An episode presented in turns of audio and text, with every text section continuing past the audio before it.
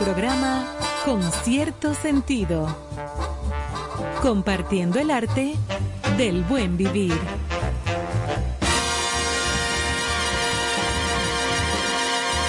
Por estación 97.7.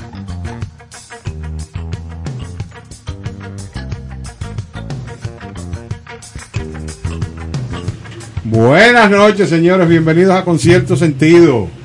Hoy 18 de mayo. ¿Cómo avanza el tiempo, señores? Ya, casi, ya casi a mediados de año. Sí, ahorita ya estamos, yo estoy, yo estoy despolvando el arbolito ya. Sí, yo, yo estaba limpiando mi tambor. Un Santa Claus que yo, un Santa que yo tengo, no mentira, pero de- esto va rápido. ¿eh? Sí. Ya em- el, mes que viene ya estamos a mitad de año, mitad full. Señores, y recuerden que estamos en las redes sociales con cierto sentido, arroba con cierto sentido, y todos estos programas eh, los puede oír en Spotify, eh, ya que si no tienen la oportunidad de hacerlo en vivo, también estamos ahí para que disfruten de todo lo que pretendemos, que es que usted se divierta, se informe y vaya a la cama con muchísimos Con deseos cosas de- buenas. de que amanezca para arrancar, Arrancar. el día. Que dicho sea de paso, señores, arrancando precisamente el día de hoy. En primer lugar, qué calor tan importante está comenzando a hacer. ¿Qué es un calor importante? Uh, Muy importante. No, Eso es una explícame, cosa, o sea, yo no lo el calor importante. Eso tiene importancia. Eso es una cosa fuerte. Yo hoy eh, pasé un día muy activo, muy, muy movido. Tuve que hacer muchísimas cosas, bueno, como todos los días, pero hay días que se extreman. Entonces el calor eh, eh, y el polvo del Sahara que ya está comenzando a llegar, le damos la bienvenida formal a las famosas partículas. Pero ¿y cómo de- tú le das la bienvenida al polvo del Sahara? bueno, con- precisamente con un- una cara de truño, porque a mí no me gusta eso. Yo le doy la bienvenida Pero muy entruñada. imperceptible. Eh, imperceptible, no, no. Las personas que ¿Tú lo tienen problemas asmáticos, las personas que tienen problemas de alergias y todo eso lo, son, son más, eh, Proclives. Pues claro, apretarse del pecho, los niños con problemas de respiración, eh, la gente se tapa de la nariz, hay más moco, hay muchas cosas con el polvo del Ah, Sahara. bueno. Antes no se hablaba de eso, pero esto es terrible. Entonces hoy cuando yo llego a mi casa con calor, loca por descansar, para almorzar tranquila, eh, tomar un, un refrigerio, eh, un- no hay luz. No me digas. ¿qué Los pasó? apagones están a la orden del día, ¿eh, Tomás? Tomás nos acompaña esta noche. Sí. eh, aquí nuestro técnico de sonido también, Sí. de aquí de la emisora. Y eh, el- la, la, la energía eléctrica, esto, eh, yo acababa de venir de pagar la luz. Ajá. un dinero. Y y no había. Y llegué a mi casa y entonces no te problema. devolviste, a- no, a una cosa, yo me quería más pegar un veneno. O sea, el calor, la, la- no, hombre, no, fuñas tú. No, no, señores, no, arreglen esta luz, ¿eh? Arreglen la luz. ¿Es cuánto? Ella se refiere, señores, que nos acompañan a la energía eléctrica. sí, la luz, aquí se le dice la luz. Desde que tú hablas que se fue la luz, ya se sabe que es la energía eléctrica. Ah, bueno, muy bien, muy bien. Entonces, por otra parte, don Néstor, un día como hoy, iniciando eh, nuestra historia de nosotros dominicana con efemérides nacionales, Excelente. en 1946 sale al aire luego de su traslado el día anterior desde Bonao a la ciudad Trujillo, la emisora La Voz del Yura. Muy bien.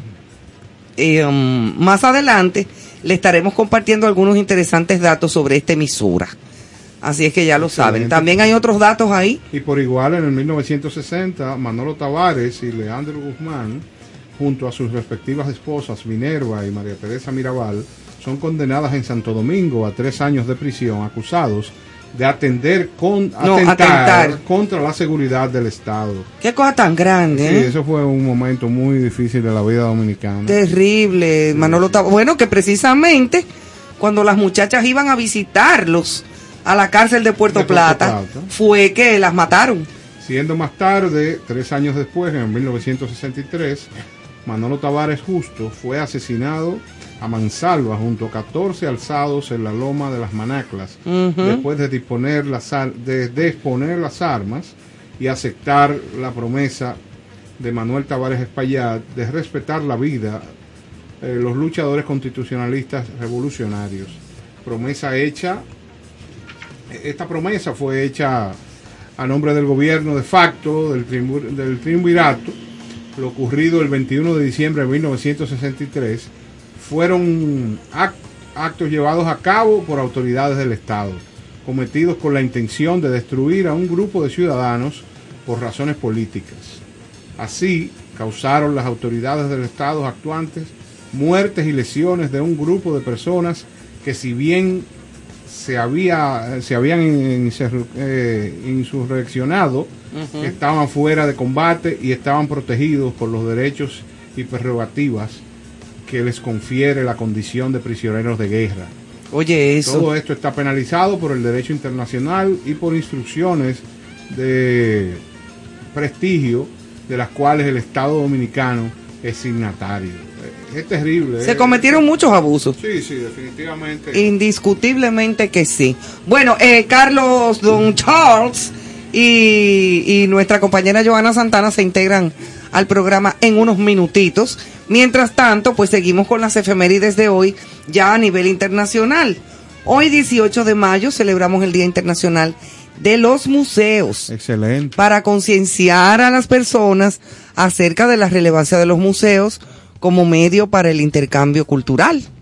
Un museo es una institución sin fines de lucro que ofrece exhibiciones, exposiciones y muestras para la educación y también para el disfrute de sus visitantes sobre la cultura, arte e historia en diversas partes del mundo. Se dedica a la investigación y conservación del patrimonio material e inmaterial de la humanidad. Al- sí, eso es, mira, los museos, yo he tenido la, el regalo y la bendición de vida de conocer muchos museos en el Sí. mundo. Eh, yo adoro ir a todos esos museos, desde el Smithsonian en los Estados Unidos, Excelente. eh, hasta museos como el Louvre, como el, el Museo de Arte Moderno eh, de París, que eso no tiene mamacita también, porque así mismo como está todo lo antiguo en el Louvre, Claro. está el Museo de Arte Moderno, que eso es el Pompidou. Sí, sí. Eh, también está el Museo de Orsay, el Museo del Prado en España, cantidad de otros museos bonitos y maravillosos que conservan tantas piezas y tanta demostración del arte en todas sus manifestaciones, que eso es, eso te llena como el alma, los sentidos. Eso es una cosa hermosa, digo, para los que nos gusta el arte en todos los sentidos y sé que para nuestro público también, que son los que nos siguen. Es así. Alrededor del mundo encontramos museos de gran renombre que cuentan con una valiosa colección de objetos de arte e históricos.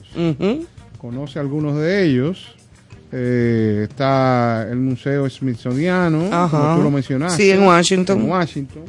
Es el complejo eh, museístico más grande del mundo.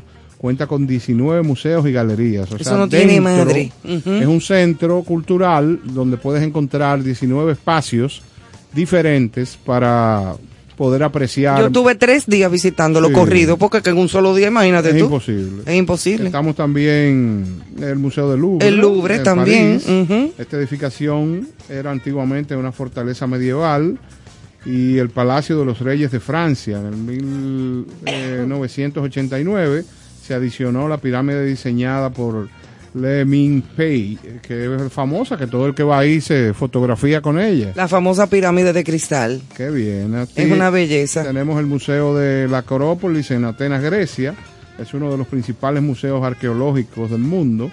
Exhibe una extensa colección de piezas pertenecientes a los diferentes monumentos de la Acrópolis. También está el British Museum de Londres, o sea, el Museo Británico, Sí. que es el museo más grande de Gran Bretaña y cuenta también con una gran colección nacional de arqueología y etnografía.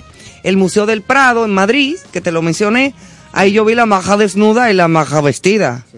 Y las, las, las obras de Velázquez, por ejemplo, Excelente. las meninas de Velázquez, yo la vi de ahí a ahí, o sea, el de verdad. Sí, sí. Porque no es lo mismo el de una copia que el de verdad que está ahí. Es como la Mona Lisa que te mira así, mira, y tú te mueves y ella te sigue mirando. Y yo decía, ah, pero es verdad que te mira. Es un cuadrito chiquito la Mona Lisa. Sí, sí, sí. Una sé. cosita, pero eso sí. Acércate al cuadro para que tú veas. No, suenan unas alarmas. Unas alarmas y unos cristales una cosa, unos japoneses que salen vestidos de prieto como ninja. Una cosa que da miedo. Ya tú sabes. También tenemos el Stage Hermitage en San Petersburgo, en Rusia. Ahí estuve yo. Ah, ya tú ves. Excelente. O sea, Fundado por hablando- cada... ¿Mm? Para que tú tengas una idea. eh, Del tamañito. No, no, o sea, el tamaño es enorme, pero eh, la cantidad de turistas que transitan allí es innumerable. Estoy hablando de que yo creo que el tránsito entrando y saliendo, tú puedes estar fácilmente con 10.000 personas a la vez, entrando y saliendo. O sea, Ay, una Dios. cosa... No, impresionante. Eso fue fundado por Catalina la Grande. Sí, sí. O sea que eso no fue de ahora. ¿eh? No, no, jamás. Sí, eso de los otros días. Exacto. Posee una amplísima colección del arte de, de todo el mundo que abarca desde la edad de piedra, o sea que ahí hay arte Sí, rupestre, Rupestre, claro. Hay, hay una galería solamente de esto. de arte rupestre. ¿Tú sabes por qué? Se han descubierto cantidad de, de piezas de arte y también de, de restos Sí. de, de dinosaurios y de mamuts y de todo precisamente allá en Rusia, en el norte. Es así. O sea que ahí eso le corresponde por, por territorio también. Eso es interesantísimo. A mí me encantaría algún día ir. Sí, sí. Y también está el Museo Metropolitano de Nueva York. Ahí yo, yo lo conozco también. Ahí vi yo una colección de las joyas de la corona.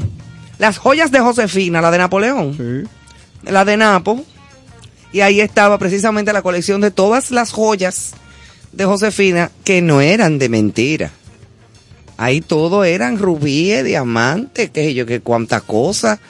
Todo tipo de, de joyería impresionante, las coronas y toda aquella cosa de aquella emperatriz. Pero eso sí, que también habían unos ninjas ahí como de siete pies, Había de todo. mirándote de lado con unos lentes oscuros. Sí, por si acaso.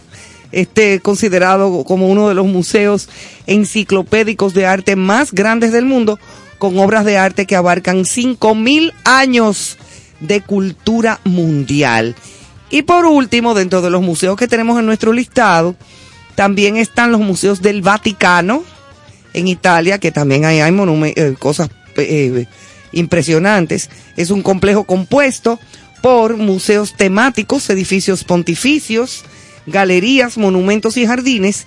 Y los más conocidos son la Capilla Sixtina, que eso es un Un espectáculo espectáculo, así es. y las estancias de Rafael. Imagínate esos frescos de la Capilla Sixtina, pintadas por Miguel Ángel a mano, Maravilloso. aquella cúpula que tú dices, esto no puede haber sido pintado por una gente. Y Eso fue así. O sea que eso no tiene como una explicación, pero ah, es una, una- una cosa impresionante. Eh, es muy bello, así es que, y a propósito de la voz del Yuna, que hablamos de eso ahorita, eh, me hubiera encantado oír los locutores de esa época. La voz de, de Yuna. ¿Cómo es que tú hablas como locutor? Buenas, bienvenidos. Lo mencionamos hace un momento y surge un día como hoy. La voz del Yuna inició sus operaciones el primero de agosto de 1942, hace 74 años aquí en nuestro país, dando origen a un sistema de radio que luego se convierte en un circuito radial, La Voz Dominicana. Primero era la voz del Yuna Claro, y después la voz dominicana, marcando el inicio de la televisión en este país de manos de José Arismendi Trujillo Molina Petán, amigo tuyo, Sí, no, llave. ya lo sabe. y hoy es un museo, La Voz del Yuna, en Bonao. También aquí encuentras piezas, objetos y fotografías que formaron parte importante de la época en que funcionó en Bonao la emisora La Voz del Yuna. Bueno, precisamente como era en Bonao, se llamaba La Voz del Yuna por el río. Eh, pues era así, sí. Sí, claro. Entonces, algunos tienen vinculación directa con el tiempo en que se desarrolló la programación que revolucionó la comunicación en la República Dominicana, ya que se realizaban presentaciones artísticas en vivo, logrando servir de plataforma para muchos artistas que apenas iniciaban su carrera.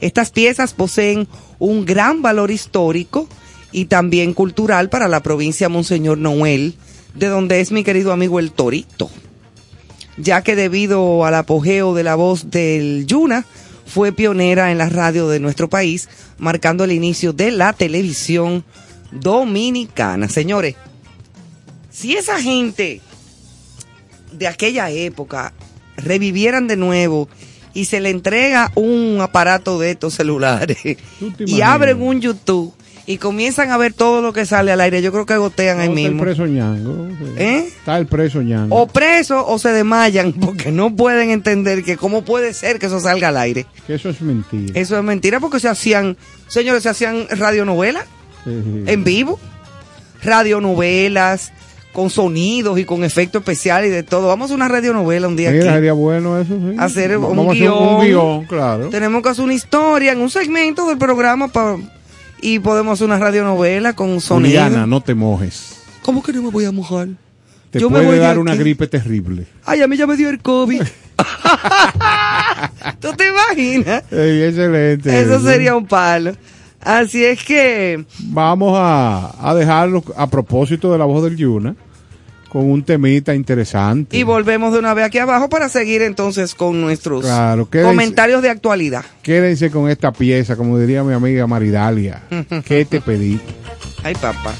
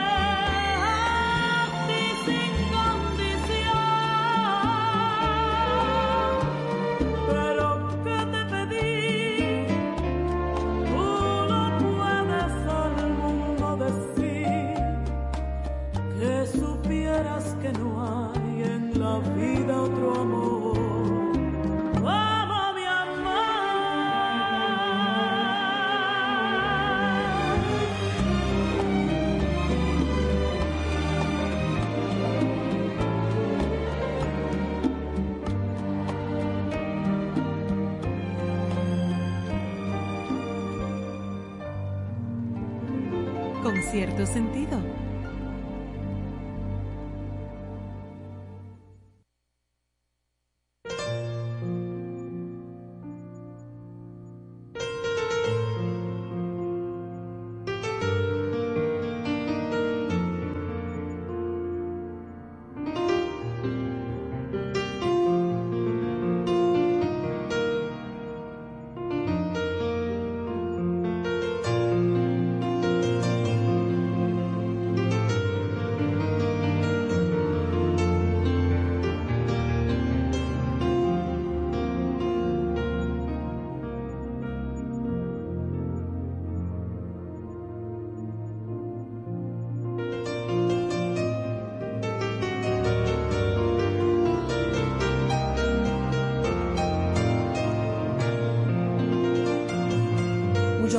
Te dije que antes de hacerlo había que pensarlo muy bien.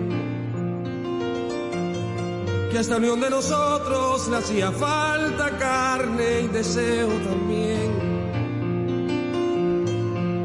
Que no bastaba que me entendieras y que murieras por mí. Que no bastaba que en mis fracasos yo me refugiara en ti.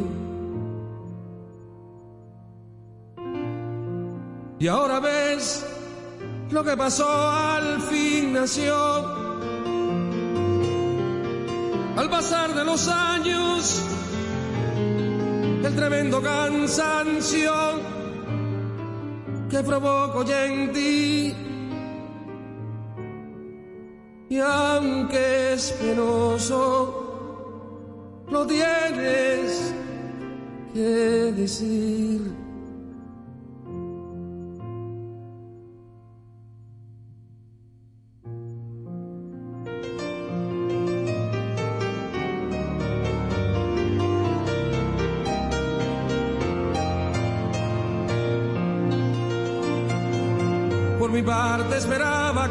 Esperaba que un día el tiempo se hiciera cargo del fin. Si así no hubiera sido, yo habría seguido jugando a hacerte feliz. Y aunque el llanto es amargo, piensa en los años que tienes para vivir. Que mi dolor no es menos y lo peor es que ya no puedo sentir. Ahora tratar de conquistar con vano afán este tiempo perdido que nos deja vencidos sin poder conocer eso que llaman amor para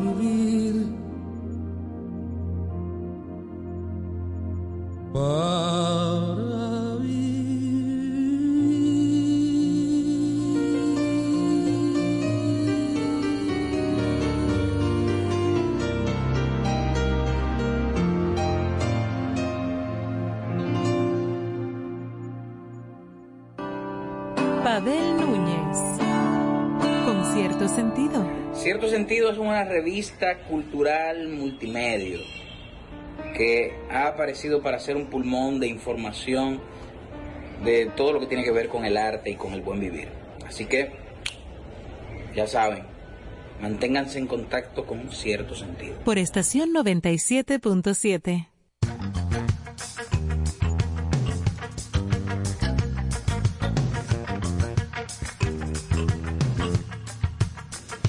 Bueno, señores, seguimos aquí con cierto sentido después de estas dos piezas.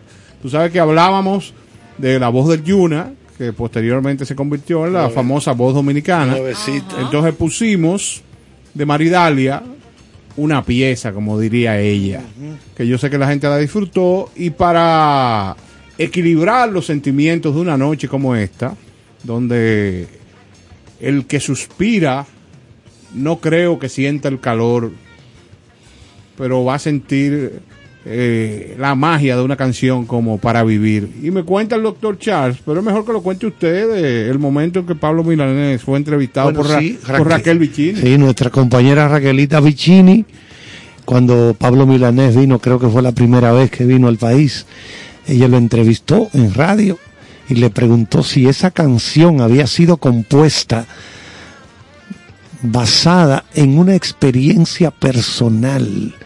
Y él le dijo que no, que él no había vivido eso.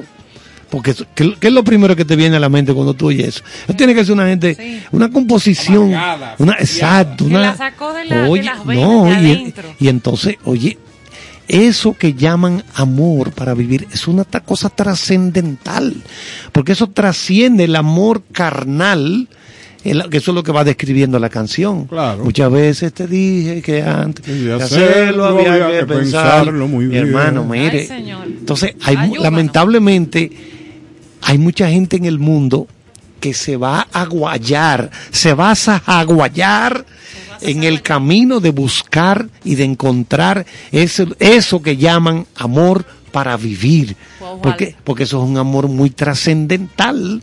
Y lo que tenemos años hurgando, buscando eso en libros, en experiencias, en vivencias, sabemos que se va a guayar mucha gente. En la gente, dígalo, profesor, se, dígalo. se va, se va a sajar, se va a sajaguayar mucha gente en ese camino. Usted es muy coloquial. No, no, no, no, no.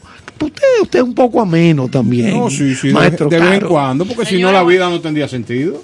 Buenas noches, nos estamos integrando por aquí, felices Claro, aquí Concierto Santana Sentido, y con el doctor profesor Charles. también, porque estamos, eh, nosotros estamos haciendo cobertura en el Festival de Cannes y aquí, entonces tenemos que ir y venir. Sí, sí. eh, nuestro bueno, el, para el viernes vamos a comentar una entrevista que eh, concedió Tom Cruise a un destacado periodista francés allá en el Palais, el Palacio, el Palais, allá en Cannes, donde hemos estado en varias ocasiones y van a conocer cosas porque él hace sus propias acrobacias, eh, que él piensa de las plataformas streaming, Bueno, estoy- todo eso para el viernes, porque allá se le está haciendo un homenaje a Tom Cruise. Sí, entonces estábamos allá y llegamos tarde, pero estamos aquí. Pero ese avión está encendido ahí, Oh, pero que- esperando pero para su próxima asignación. Sí, sí, sí, sí. Bueno, vamos a decir aquí en el patio que en el año 1960,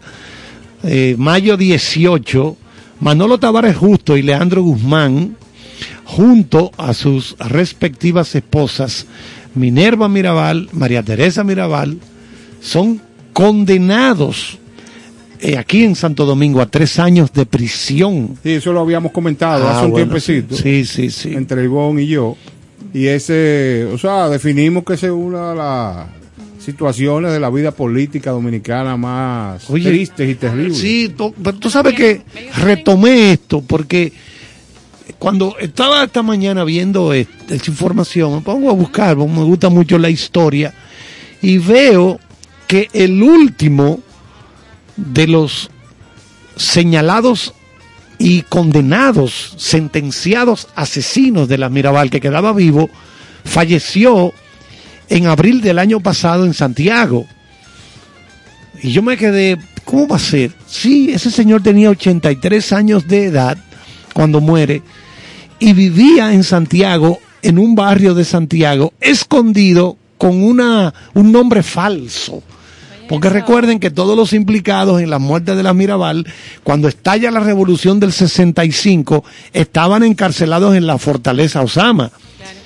Y se escaparon de ahí y jamás volvieron a las cárceles. sabes que en Jamás. El, en el caso de Manolo Tavares, de este asesinato, hay un, un proceso judicial abierto eh, donde se todavía está en ese en ese mismo debate de que las personas que participaron en ese ajusticiamiento dicen yo recibí órdenes pero entonces el, el proceso y la demanda de la familia es es que eres igual culpable o Bueno, sea yo, de, yo tuiteé esta mañana unas declaraciones de Minú. de cometer Recuerden, el hecho recuerden que Minú es hija Claro. de Manolo Tavares Justo y Minerva Claro. Mirabal. Ajá. Dice ella, papá. dice ella, cuando muere este señor, ella dio unas declaraciones a la agencia española F, Dijo, yo no sabía que ese señor estaba vivo. Él fue el que la mató a mi madre a palos. Oigan eso. Ella declaró eso, Minú Tavares. Es muy duro. Oye, y ese señor estaba en Santiago viviendo y Minú no sabía eso tampoco. Oye, eso. O sea, todos estos asesinos de las Mirabales se escaparon cuando estalló la revolución del 65. Estaban ahí en, en Fortaleza Osama. No, y hoy mira que todavía quedan del caso de su padre eh, personas que están siendo Por e- sometidas por y están en ese debate. Sí, por eso que te digo, que la historia, la historia, señores, siempre está viva. Siempre está viva. Eso no dice que no, que eso pasó, que eso es viejo. Digo, no, no, no, no, no. Porque aunque sea un tataranieto, un chosno, esos son los más todavía, el chosno, tiene en la conciencia eso que le pasó a su El hilo se familiar. Ese hilo que, que conecta, Ajá. sigue vivo. Elon Musk. Ah, no, no, no, no, claro. Ah, no, no me provoque, de una, de una vez tengo para que- devolver. Su suegra salió en La bikini. vi, no, mi suegra no, cuidado. Bueno, yo sé. No, pero bella, una No, muñeca. no, mi suegra no. Pero una sí. mujer de 74 años con ese cuerpo y ese, ese, ese No, porte. sí, sí, sí. Es que la familia es muy divertida. Mira, eso, sabes, que, eso que dice Carlos es verdad, porque yo lo siento así por mi familia que sufrió mucho cuando Trujillo. tú sabes que también hoy es día de, un día que a Ivonne le va a encantar, de los amantes de las plantas. Yo, día A mío, ver. felicítenme por Punta favor. Catalina. Yo también. 18 de mayo se celebra el Día Internacional de la Fascinación por las Plantas, con la finalidad de destacar el papel fundamental de investigación de las plantas en la conservación del medio ambiente y los beneficios que brindan a los seres vivos. ¿Tú te imaginas el planeta sin verde? A Es ese, que no ejerci- se a ese puede. ejercicio, no, pero al ejercicio, No, ¿tú te yo no me lo, es- yo lo- me lo imagino. Todo en concreto, todo Todo edificios, gris, todo todo gris. en concreto, todo Es que no, y fa- eh, eh, incluso en todas las ciudades importantes del mundo tiene, hay, hay, Señores, hay parques, pero- hay zonas verdes a donde hasta- haya oxígeno, me, a donde me se- voy más haya lejos, pulmones. hasta, hasta en la bandejita del café te ponen una, una plantita. matica. Bueno, en ciudades, sitios que yo he estado, y lo que hay son muchas edificaciones y no se ve por ningún lado una, Ay, ma- ay, una ay. matica. Yo Mire, siento, yo siento algo, no sé, Deprime, frío. es una cosa Yo, eso estaba yo, eso estábamos comen- comentando, por ejemplo, ayer martes, eh, Susan y yo, que yo le estaba diciendo, mira, yo tengo plantas en, en mi cocina, de albahaca, de romero, de esas, Un eh, huerto, eh, un mini huertico, huerto. las matas en, mi, en el baño, en la sala, en, la- en el balconcito El de adelante, el verde, o sea, yo tengo que vivir con eso para respirar. Yo no puedo estar en un sitio, por más bonito que sea y más fino, tiene que haber aunque sea una matica. Me identifico. La creación de esta efeméride en el año 2012, o sea, reciente, ha sido por iniciativa de la Organización Europea para las Ciencias de las Plantas, con la finalidad de divulgar la importancia de las plantas en áreas tales como la agricultura, la producción sostenible de alimentos, civicultura, horticultura, que era el Día del Horticultor eh, recientemente, eh, y cuenta con el respaldo, promoción y difusión por parte de instituciones científicas, universidades, empresas privadas, jardines botánicos y particulares, imagino que parques nacionales, etcétera, etcétera. Claro, como debe de ser. Entonces, eh, realmente me, me lleva a esa, a esa pregunta de inquietud, de imagi- imaginarme un mundo sin ellas. Yo no, puedo. Es que no, es que no puede Por haber ejemplo, yo vida. donde veo una trinitaria, me tengo que detener. Bellas. O sea, yo tengo una, y los flamboyanes, señores, una cuando florecen. debilidad. Ahora viene la el florecimiento de los flamboyanes. El junio, parque está julio. lleno, sí, Ay, ya. qué cosa tan bella. Pero para mí las trinitarias, donde yo veo una trinitaria,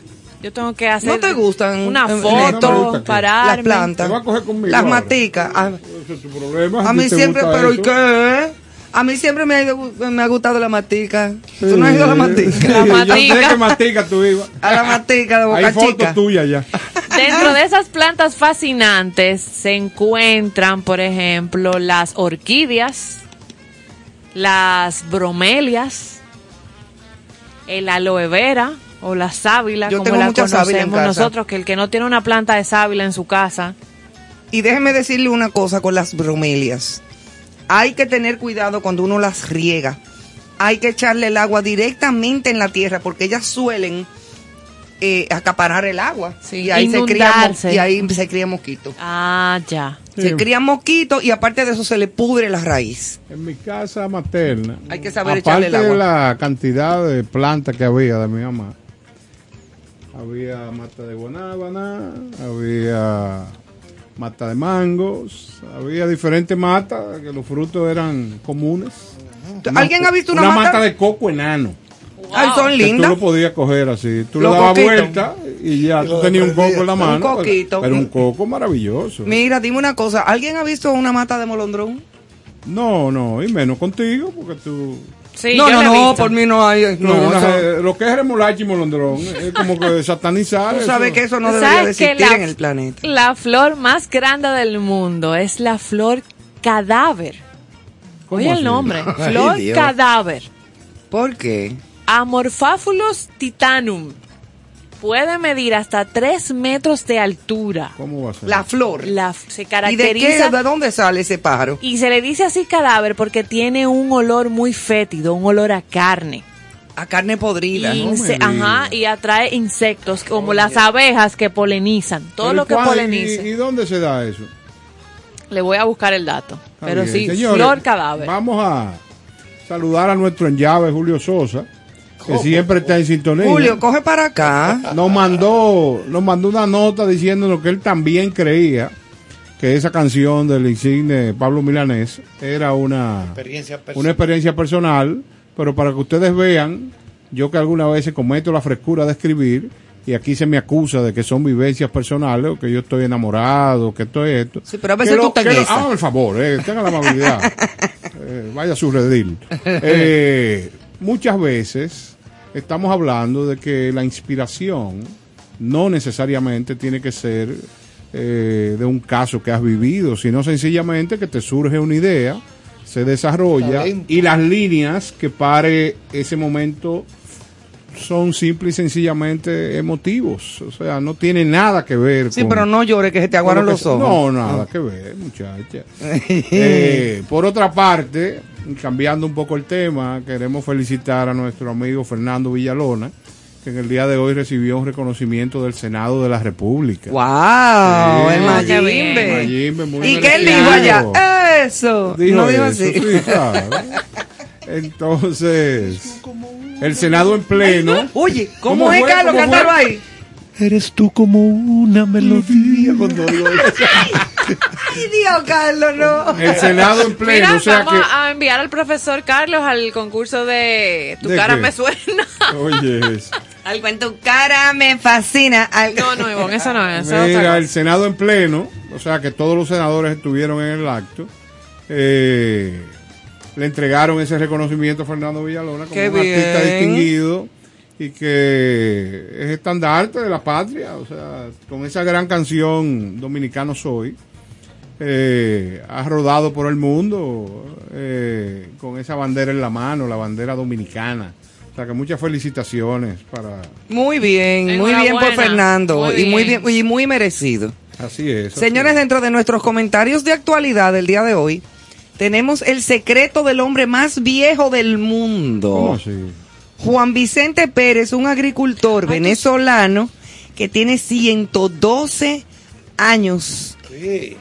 Tú, Se- tú sabes que recientemente comentamos, perdón Ivonne, que sé que falleció la mujer más Más vieja del más mundo. longeva del mundo, que era una japonesa, me parece que era que tenía 118 Sí, una cosa fuerte. Y ahora entonces Guinness pasa el sombrero. Ah, el, el, el, el hombre, en este caso, porque es Ajá. más bien- el, y el secreto de él, ¿tú sabes lo que es? Un vaso de aguardiente al día. él se pega sus guapetes. Pero no se pasa. no, pero- porque tampoco hay que darse un humo. Pero quiero recordar que el Papa eh, hizo un comentario Oh, sí, que para, su, rodilla Para su rodilla. eh, lo que requería era algo de tequila. Para la rodilla. Ah, porque le pregunte al lo que- señor lo que Juan quiero, José. Lo ¿qué que se quiero llama? es que el pueblo en pleno, eh, me imagino que se está vendiendo mal la tequila a partir de ese pronunciamiento. Él ya venía bajándose su Yo lo, yo lo que sí creo, de eso. yo lo que sí creo que una copa de vino al día Y una cerveza, y hasta un trago de vodka o de lo que sea, pero que sin ¿Qué, es lo exceso. qué tú logras con Sin eso? exceso. No, no, porque por ejemplo ya está, está, pro- exacto, está demostrado que el, el vino, los antioxidantes, Sí, y los todo- antioxidantes oye, del vino ayudan a la circulación, al corazón, a muchísimas Exactamente, eso cosas. está demostrado. Claro, no es que te vayas a bajar La tres botella. frascos todos los días. Gracias. Estamos hablando de, estoy hablando de una copa. Sí, porque yo tengo un amigo Una que bebía copa. mucha vodka y le dijo el médico que ya no le convenía, que se tomara un vinito. Y se pega dos botellas diarias. No, tú ves así, no. Entonces así no. Señores, eh, eh, Juan Vicente Pérez, este agricultor de 112 años, tiene una salud y una memoria excepcionales. Recuerda su infancia, matrimonio, el nombre de sus hermanos, hijos y nietos. Le encanta estar rodeado de familiares y amigos mientras cuentan historias eh, y entablan una buena conversación. Indicaron los Guinness World Record en un comunicado. Este, él dijo que el secreto para tan larga vida, además del trabajo duro y de buenas noches de descanso, es beberse su vaso de aguardiente todos los días. Que tú puedes saber, tú puedes estar seguro de que no es un vaso que él se pega. No. No, Él se bebe pero- sus dos, tres vasitos. Aquí hay muchísimos viejitos en esas lomas, en esos campos, que se fuman su cachimbo y se toman su, su Pero al petacazo. final detrás de eso está la vida que La llevan vida, fuera de respirando la ciudad, aire puro, claro. Ocupados en lo que les Alimentación gusta. natural. Exactamente. Eso es otra historia también. Y él trabaja duro desde los cinco años que ayudaba a sus padres en las cosechas de azúcar y café allá en Venezuela. Así es que nos alegra muchísimo conocer esta noticia. ¿Qué otras cosas tenemos, muchachos? Tú sabes que nos, Lúcansela, por favor. nos hicimos eco a- eh, hace al inicio de nuestro programa eh, con el tema de a propósito del Día de los Museos, aquella vez con el tema de la oscuridad en la Puerta del Conde. Se fue la Que, luz Por también. favor. ¿Dónde se fue la luz? En mi casa. Ah, ok. Entonces, eh, mucho, ¿qué pasa? sí, Sí. se está, se está hablando de apagones. Le bajaron el break. Pero nos hacemos eco también, de, nos Este sumamos eh, al llamado desde el mismo Presidente, listín diario que hizo una reseña a propósito de los museos y monumentos del monumento del 30 de mayo que está ahí Uh, en, el, sí.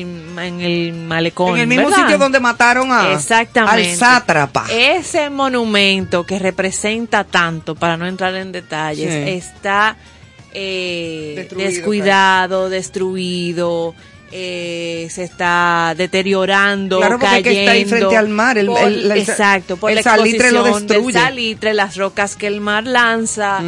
Entonces, es bueno que algo, algo se puede hacer para recuperarlo y para protegerlo. Sí, pero ahí yo creo que el Estado o el gobierno debería de intervenir y hacer con el mismo concepto de la obra que ya está establecida, eh, con materiales que puedan resistir, Resistir. esa área donde se colocó.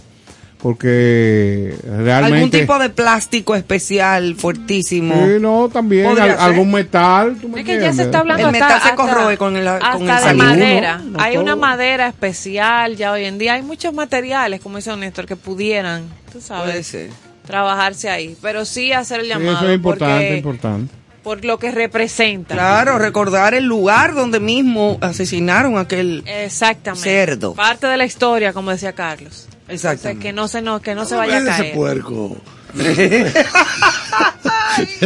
De ese jabalí vivo. No, no la Pero provoque. usted, usted no sabe que el cerdo en República Dominicana es uno de los animales de mayor consumo en una Sí, época particular. sí, sí, Antes, claro. pero ahora se ha convertido a través del chicharrón y a través de, de empresas que han desarrollado inclusive soluciones para llevar que usted hace en su casa. Eh, eh, pulled pork y diferentes partes del cerdo. Claro, no, y un buen filete de cerdo O sea, a que- la ciruela, por Pero que ejemplo. usted, al decir eso que usted acaba de decir, usted lo que está engalanando esa figura. Sí, es verdad, porque Esa. es que tú no, No. te puedes tú no te podías comer esa cosa. Bueno, pues un para, tú te lo comes. para elevar un poquito más, háblame del puerco diplomático. Ah, muy Ah. bueno, muy bueno. Ese es un, ese es un puerco pequeño que tiene. Ay, le pone, mira, le pone aquí un, ¿cómo se llama? Un corbatín. Un corbatín, entonces Ajá. ya, y una chacabana blanca. Ese es el puerco diplomático. Le cambia su condición. Hay un cuento un poco cruel que me hizo Cuquín Victoria una vez,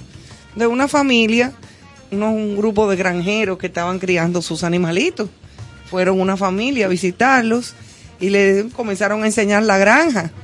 Ah, mira, ahí están los patos, mira las gallinitas que tenemos, unas gallinitas kiki y los gallitos kiki, y mira los pollitos, y mira las vacas. Tenemos unos caballos, mira qué bonitos. Y de repente ven que pasa un puerquito con una muleta y dicen, oh, ¿y ese puerquito tan bonito? ¿Por qué está con una muleta? Y dice el dueño de la casa, es que le tenemos un cariño que nos lo estamos comiendo al paso. Ay, qué Ay, no, ella no va, ella no, en su- Ay. no va a ser en su cama. Ay, Ay, ese no, cruel. no va a ser en su para Eso es culpa de Pa- Cuquín Victoria. para- un saludo a su majestad. A su Sí. majestad. Para ti, para ti, Dime, la frase de hoy. Ok. Para ti. es mejor ser. Es mejor ser rey de tu silencio que esclavo de tus palabras. Es verdad que le tenían cariño al Ah, seguir. Es mejor ser rey de tu silencio que esclavo de tus palabras. Eso es verdad. De ¿Sabe? ese grande William Ustedes saben que a mí, Shakespeare. tú sabes, yo siento un gran amor por el verbo dar, por aquello del dao. Te voy a dar, Eh, te voy a no, dar, ya mira, no va a ser te voy. Ya te va voy a ser dar un toma que lleva. ¿A ti nunca te amenazaron con un toma que lleva? Uh, muchas veces. Sí, yo nunca supe lo que era porque Ay, yo me mandaba. Aquí las palabras que van ahora se llaman senderos del ámbar. Sí, por favor, que ya está bueno, Ivonne. Por cállate. Pero favor. antes, Ivonne, tú me Ivonne, cálmate. Iván, tú me trajiste, ahora que con lo que hablo, tú me has traído algo sobre el agua. Profesor, los senderos del ámbar. Aquí esto provoca hasta agresión. Señores, y por los senderos del ámbar hoy, eh, y después voy a hacer un comentario porque he traído estas líneas. Se llama autoridad, respeto y admiración. Muchos olvidan que el principio de la autoridad tiene fuertes anclas en el respeto con que se conduzcan quien ejerce esta condición que le granjea admiración e- y empatía. En mis años de infancia, que siempre los menciono porque considero que es tiempo fundamental para crear el carácter de los individuos, una de mis aficiones, aparte de la música, era visitar la Fortaleza Osama Torre del Homenaje a la hora de bajar la bandera nacional, actos realizados por militares a los que siempre les tuve y les tendré admiración y respeto. Ahora en mi condición de adulto mayor, viendo los sucesos que a diario sufre el mundo y sobre todo nuestra media isla, siento que hasta en las autoridades y la sociedad en pleno no retomen con firmeza la formación en el hogar, impregnando los valores a los jóvenes, no podremos generar cambios significativos que promuevan bienestar colectivo. Nuestros infantes y hasta nosotros mismos estamos siendo invadidos por criterios y conceptos divorciados del origen de la convivencia sana, que básicamente es el respeto.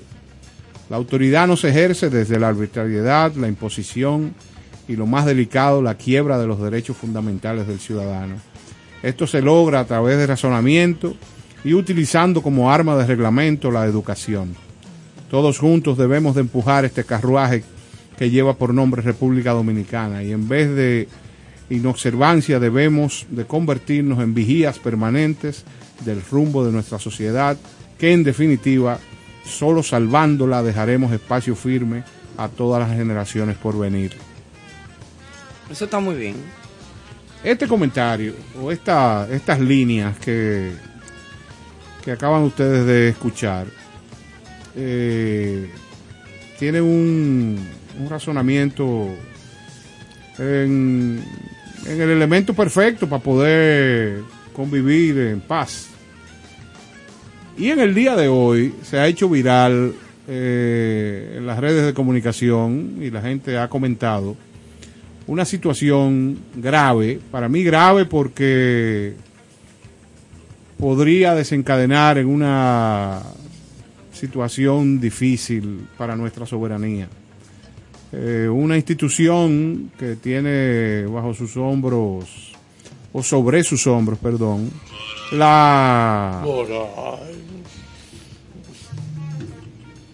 la responsabilidad de la parte migratoria en República Dominicana, unos agentes eh, recibieron una agresión de un grupo de extranjeros. Ay, sí, lo vi. Eh, para mí esto era un asunto nunca visto. Varios O videos. sea, A pedradas, unos a- haitianos. A pedradas, Sí. unos haitianos eh, recibieron. La función de estos agentes era la búsqueda de indocumentados.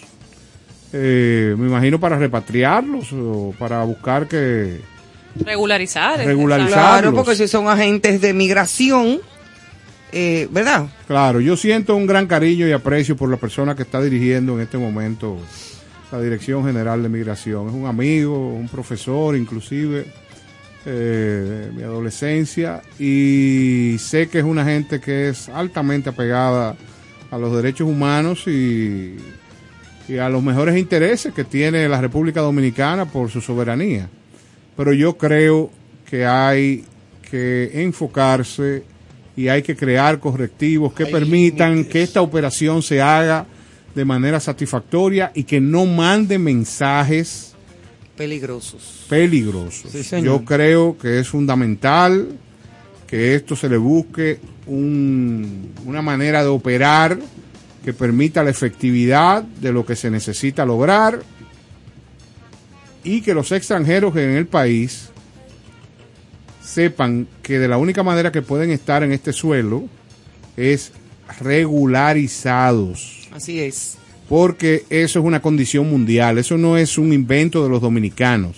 A donde quiera que usted Claro. esté en el mundo, si usted no tiene las condiciones, No cumple. no cumple con las reglas migratorias de, de esa zona donde usted esté, Claro. lamentablemente tiene que retirarse y los repatrian. Pero claro, pero es que a donde quiera que tú estés en el mundo, o sea, en Europa, por ejemplo, donde tú cruzas de un país a otro, no en Estados Unidos de un estado a otro, que es lo mismo todo porque es el mismo país, sino en Europa, por ejemplo, tú vas a cruzar por tren o con un tu vehículo en carretera de Italia a, a Suiza. eh, de Francia a, a donde sea que tú vayas, a los Países Bajos. óyeme, usted tiene que estar correcto porque usted no pasa por ahí.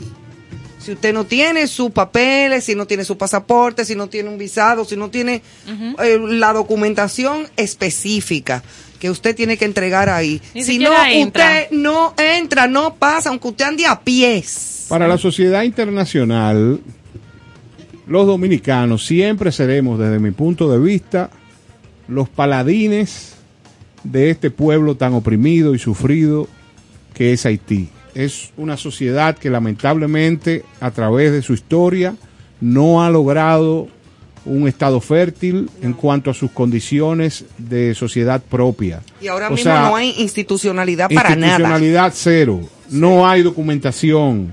Eh, lamentablemente, el- las condiciones económicas eh, y sociales altamente deprimidas. Yo quiero recordar cuando el catedrático estadounidense Samuel Huntington escribió su libro Choque de Civilizaciones, que es un libro importantísimo, tienen que leerlos, siempre ese tipo de libros hay que leerlos.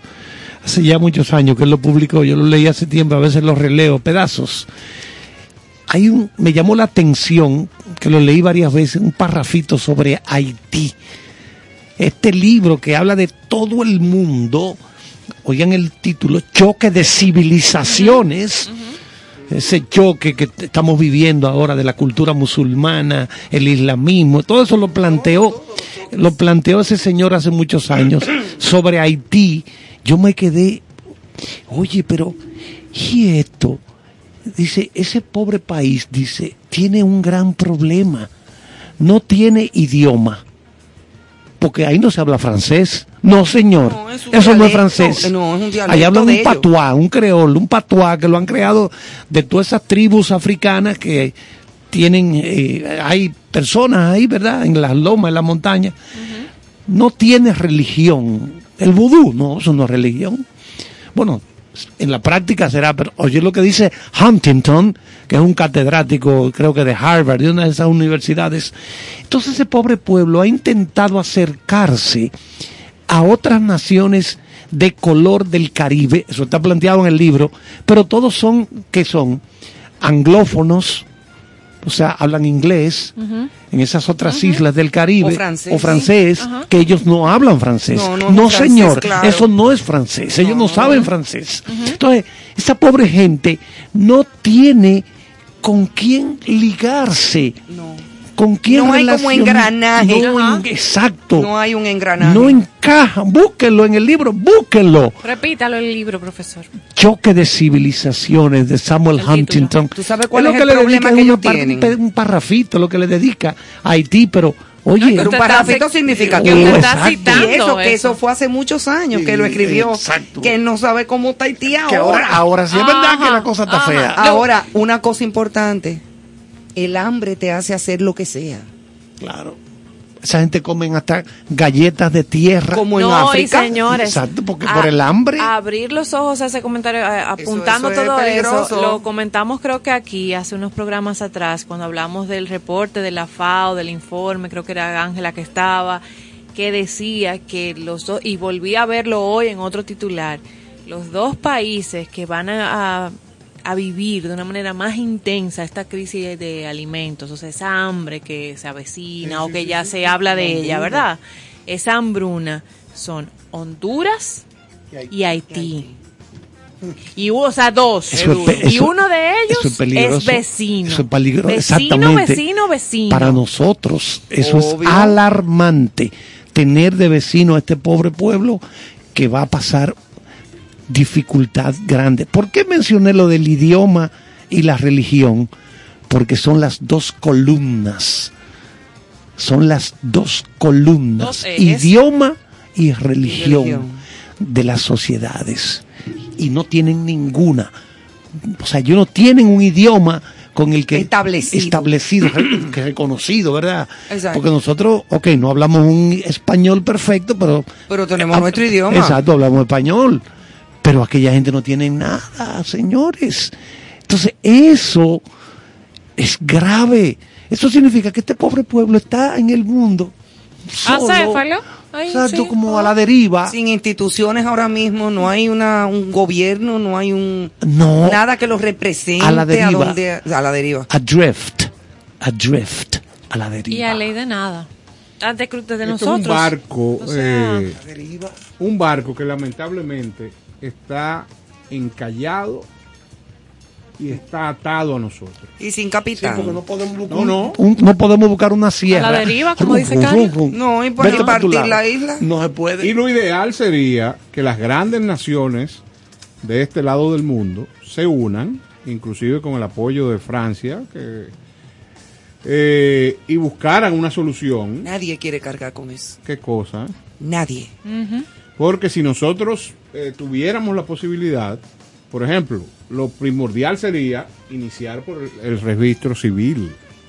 No Eh, tienen- Oye, ellos no, hay nada. no- no, tienen pero, cédula. pero lo ideal es, para lograr institucionalidad, es que cada haitiano tenga su documentación. ¿A dónde la saca? Bueno, pero, ¿A dónde va? No, exacto. No, pero, Ahí no hay nada. pero lo que digo es que dentro de un plan de reorganización debería de ser esa acción Ah, primordial. claro, imagínate. Pero No, esa gente no tiene ni acta de nacimiento. Paren como curío. Y esa reorganización es más de ahí todavía, más profundo. Yo escuchaba o leía, ahora no recuerdo, un reportaje reciente donde eh, en nuestras zonas fronterizas eh, hay casos así de indocumentados, pero ya nacidos aquí. Ya nacidos aquí. Y entonces no, los papás no saben cómo es que van, porque entonces ni le dan a ellos, ni ellos pueden declarar sus hijos. O sea, imagínate la cantidad de personas que andan por ahí totalmente indocumentada, pero nacida aquí. Exacto. Ya de esas madres que han Eh, es- cruzado. es- Es, es a mí me, rompe el alma y el corazón. Es complejo. O sea Es, que es bueno. una situación muy, muy, muy, muy peligrosa complicada. para nosotros y eso que nos dijo el maestro Caro de repeler a pedradas a oficiales, autoridades. autoridades. de migración. Espérate, no, espérate, así, así no, Así así no. Esto, espérate, ¿hasta qué punto? O sea, es Haití, oye, uno no sabe qué es lo que va a ocurrir con aquel, aquel país. No. Y a nosotros se nos va a pegar ese debole se nos va a pegar Por problemas. default ya, lo por- tenemos, por ya no es que se nos va a pegar, es que ya, ya está aquí. El problema está aquí adentro, señor. Tan- exacto. Sí, eso he visto Sí, la gente comentando sobre el video. Él ya está aquí adentro, es como para, para darnos cuenta. Bueno, vamos entonces a hacer un break musical en nuestro programa Concierto Sentido de esta noche y en breve estamos con ustedes y más comentarios de actualidad.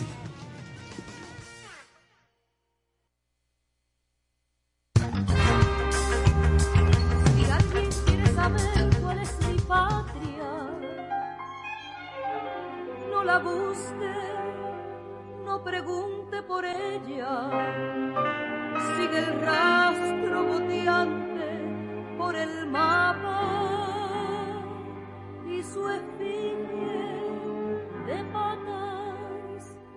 imperfectas.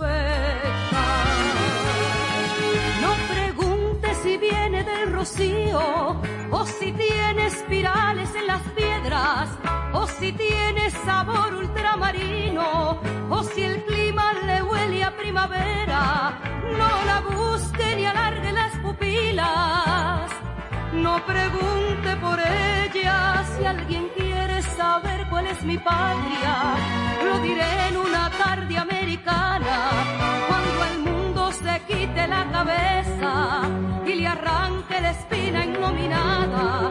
Cuando el hilo de todas las fronteras deja como una alfombra todas las patrias y una risa inmensa recorra como murciélagos despavoridos a los acorazados con sus arrogancias, con su larga cadena de oprobio que une nuestras gargantas y nos saquen sangre y pulpa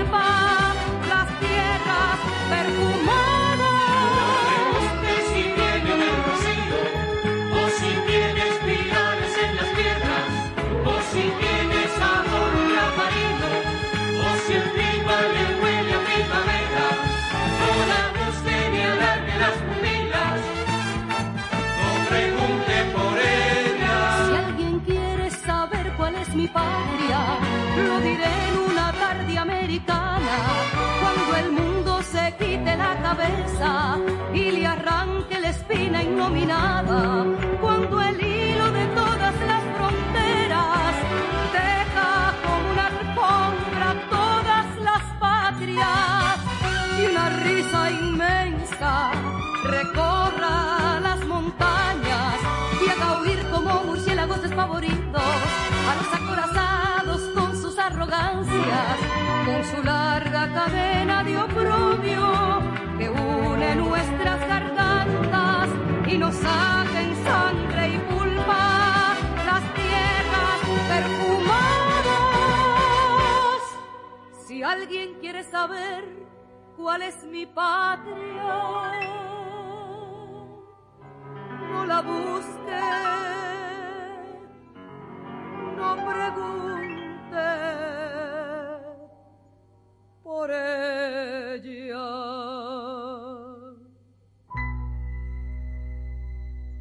Con cierto sentido.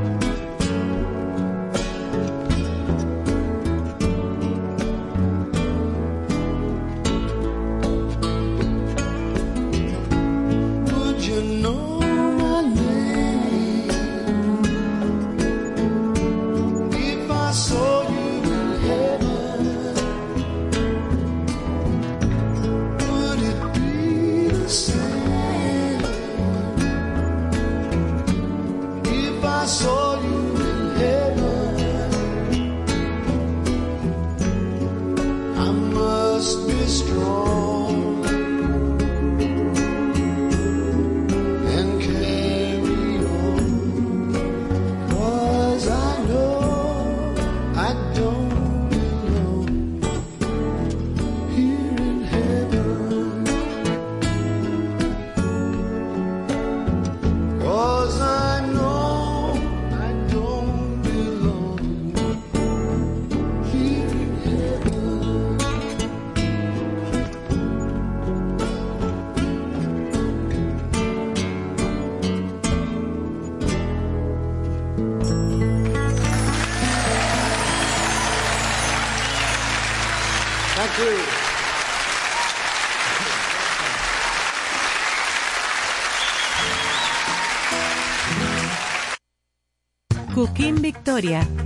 Cierto sentido. Muchísimas felicidades a mis amigos de Concierto Sentido. Gracias por compartir el arte del buen vivir. Enhorabuena, allá nos vemos.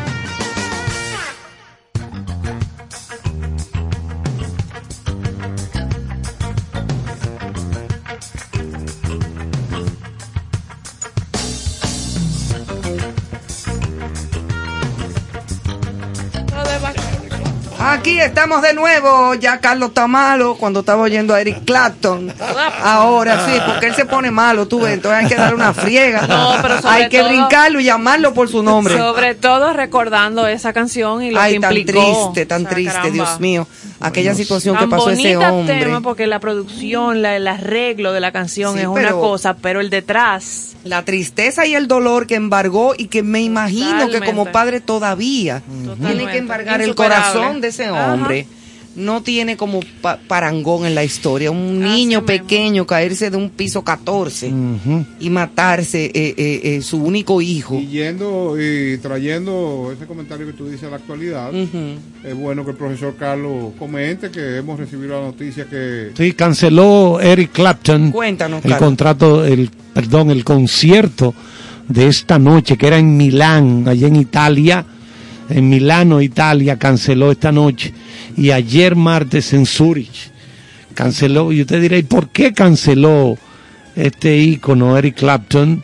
Bueno, él está dio positivo al COVID-19. Y él ha sido un crítico de las vacunas. Un antivacuna. Un ¿Tú te antivacuna, exactamente. Dios lo cubra. Él ha sido un crítico, Yo lo voy a dejar ahí. eh, también ha criticado las restricciones de la pandemia. Los espectáculos de Clapton han sido reprogramados para más adelante. Se anunció en su página de Facebook, ya tiene 77 años. Ay, peligro. Dio positivo después de un concierto en el Royal Albert Hall el pasado día 8 de este mes allá en Londres. Él está ansioso por evitar transmitir cualquier infección a cualquier persona de su banda, de su equipo, promotores, personal, etcétera, y sobre todo no contagiar a fanáticas, sus fans. Él espera poder retomar la gira con dos conciertos en Bolonia, eso es en Italia, comenzando el día 20, bueno, sería mm, Ahí- pasado mañana. Ahí de seguro es que se inventó la boloñesa. Exactamente, en Bolonia. No me digas. Sí. Es verdad. Entonces, dice que es muy frustrante que habiendo evitado el COVID durante el confinamiento y durante el periodo en que se aplicaron las restricciones de viaje, Eric haya sucumbido. Bueno, pero es que él no quiere vacunarse. Ajá. Es el problema. Nunca quiso vacunarse. Lo que pasa es que él ha expresado escepticismo, no cree en las vacunas. No creen, por ejemplo, en el año 2020, cuando la pandemia estaba en su momento más álgido, él y Van Morrison, recuerden que Van Morrison es un cantante irlandés, pues lanzaron una canción contra el confinamiento. Oigan, oigan a qué nivel. ¿A dónde llegó? Oigan hasta dónde llegó a, a grabar algo en contra del confinamiento, cuando eso era lo que mandaba.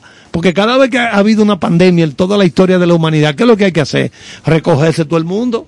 Claro. Pues, pues recogerse, ajá, vamos a seguir eh, para que el virus se siga propagando. No, el que leyó el libro La Peste de la novela La Peste de Oh, Peste. Albert Camus, sí.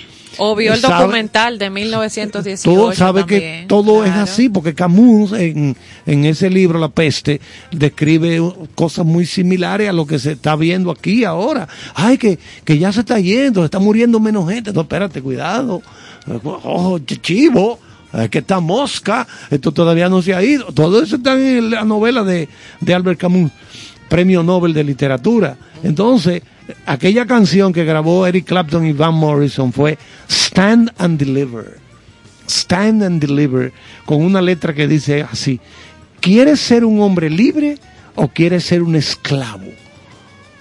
Oye, yo entiendo que él no tiene la razón ahí, no, porque en base de que a que yo no creo en eso, vamos No, a... pero es que eso no es Oye, esclavitud, eso es un, eh, eh, es parte de un proceso Entonces- de- Para de- libertad, de protección Claro. eventual Es una cosa de en sentido lo que la común. cosa se arregla. Es una cosa como de sentido común. Sí, eso No, es Entonces verdad. después, Ya eso es un extremo, extremo, extremo. Y oye esto, Ivonne, después, un año después de esa canción, arremetió y grabó This Gotta Stop. Esto tiene que parar. Como, paren esto. Sí, de- como que el al COVID, vete, vete, mijo. Que No, eso- eso- como que eso eso no no es- existe. Pues que sus que él canciones él ahora, razón, que sus no, no. canciones ahora lo acompañen y lo protejan. Ah, no, pues entonces, oye, esto, En medio de que su no le pase una diagnóstico. vaina. Pero él cedió, él cedió porque recibió las dos vacunas de AstraZeneca contra el virus, el virus, él, pero dijo que tuvo reacciones graves y temía no volver a tocar nunca más. Ah, porque él tiene vacuna. Sí, parece que se- Ah, a, la, a la larga le dijeron, mira, Pues puede ponte ser tu que no. vacunita que Puede ser que no le, no le pase nada de muerte. quiera Dios que no, porque Quiera Dios que no. Pero eso de que él dice que no podía tocar, no es por la... Miren, hace como cinco o cuatro años, Chaucero. ya él venía diciendo que había perdido habilidades en los dedos y las manos para tocar. Pero eso es normal. Por la edad, Claro. por la edad. porque- Ahora que no se lo venga a achacar la vacuna. Exactamente. Que no le den a achacar esto a la vacuna, pero nosotros queremos que Mr. Eric Clapton la coja suave porque si, Sí, sí, si sí, vuelven los rebrotes y, y los contagios, ¿qué, qué, va- qué va- tenemos que volver otra vez a, a restringir? Claro, o restringir, o yo estoy eh, eh, eh, eh, hablando, mira, de verdad, de corazón, ya desde estos días, yo asumí responsablemente el hecho de que cuando voy de nuevo algún lugar a donde hay... Yo estaba en el supermercado y yo ando con mis mascarillas en la cartera, en el carro, Sí. por si acaso, me pongo la mascarilla. Si voy al banco y me bajo, porque yo regularmente si voy al banco, voy por la autocaja y no me tengo que bajar de mi vehículo. Y es mucho más cómodo, tú vas con tu aire trancado, no tienes que estar entre la gente. Pero si tengo que bajarme a una reunión, a una cuestión, entonces póngase su mascarilla otra vez, desinfectese siempre las manos. Vamos a volver a, a cuidarnos como cuando comenzó este asunto que no se sabía nada. Y los que no tienen las terceras dosis de vacuna, pónganse las terceras dosis. La mayoría de los dominicanos tienen dos dosis y quizás una sola. Lleguen a la tercera dosis, hay centros de Que a vacunación. propósito Y de creo eso, que tú sabes de justamente Vacúnate RD, usted puede entrar por las redes, que la usamos para muchas otras cosas. Bueno. Hay muchos memes, Ah, muchas cosas idiotas. cosas. Entonces usted puede ahí buscar Vacúnate RD, contribuyendo con eso que comentaba Carlos, Ivonne. Y hay, aunque cerraron muchos porque estaban vacíos los Claro, centros de obvio. vacunación, pero hay muchos que siguen disponibles y usted puede encontrar ese listado de todos esos centros, por si usted fue como Eric Clapton, que lo dejó para el final o le falta alguna, pues reforzarlo. Usted Y tiene, esas vacunas no están vencidas, obviamente. Usted tiene, usted tiene el Hospital Mauricio Báez, el Moscoso Puello, usted tiene centros comerciales eh, y plazas que usted va a ver ahí los nombres eh, de- según la ubicación, eh, como Plaza de la Salud, tiene Salud Pública, tiene el Hospital de la Mujer, Maternidad Alternativa, hay muchos y ya otros así más céntricos pues en centros comerciales que todavía sus centros están funcionando, o sea, plazas comerciales. Averíguame si en... Sí, yo te averiguo. Ok. Ok. No, Pero pero- sí, lo puede buscar Vacuna TRD y está listadito por zonas y clasificadito fácil para que usted pueda poner al día esa acción.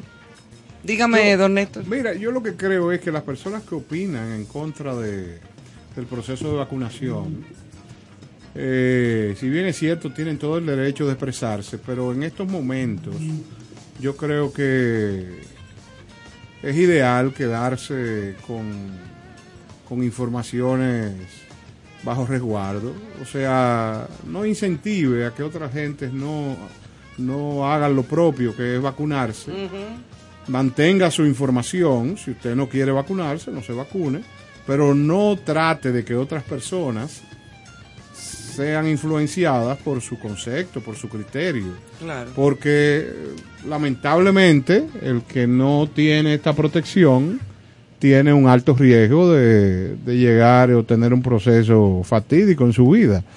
Entonces eh, hay situaciones que lo que hay que quedarse callado. Y tú dices, sí, es verdad, yo, yo, yo no creo en eso, Yo pero déjame no eh, provocar que otra gente... Exacto, o sea, yo no te tengo que convencer que tú no lo hagas si yo no creo en eso. Entonces, eh, algo que me tranquiliza es que tenemos las vacunas, Sí. se ha demostrado, no solo en este país, en todos los países, que de cada 10 personas que terminan contagiadas, 8 no están vacunadas.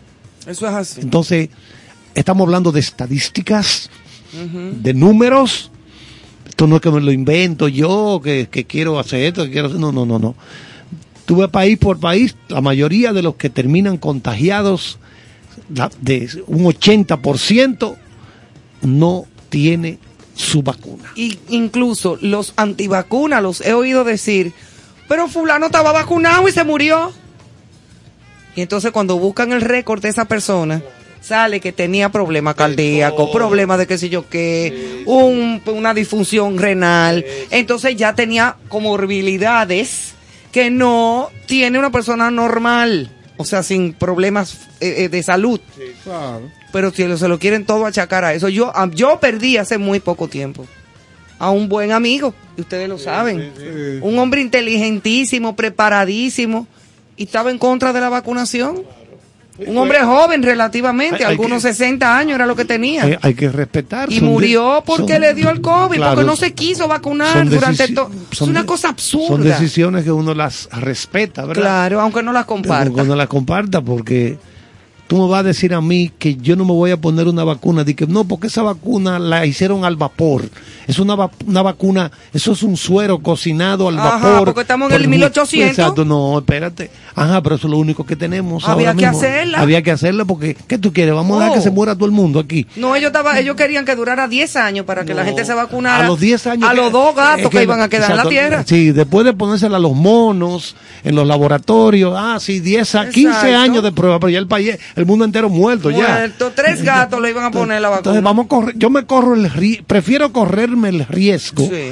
de que eso me provoque alguna reacción y no estar en el aire, sin nada. En el limbo sin como comenzó todo esto, porque esto comenzó que No. todo el mundo estaba en el limbo, señores. Chacho, aquí esto, esto- Era- ese una- 2020 Fue un- terrible. fue un año difícil. Un año muy Para la difícil. humanidad. Yo creo que ha sido la crisis más grande que la humanidad ha vivido. Porque ahí no Bueno. era- yo cre- que en, lo- mo- en los tiempos modernos. Bueno, en los, En los exacto, tiempos porque modernos. hubo pandemia que esta, esta queda como una especie de pellico de ñoco al lado de las que ha habido en el mundo, Háblame ¿no? de- de un- hable- explícame lo que es un pellico de ñoco. No te puede pellicar No, el no, no, ñoco. no puede ser. No no, puede tiene ser. dedito.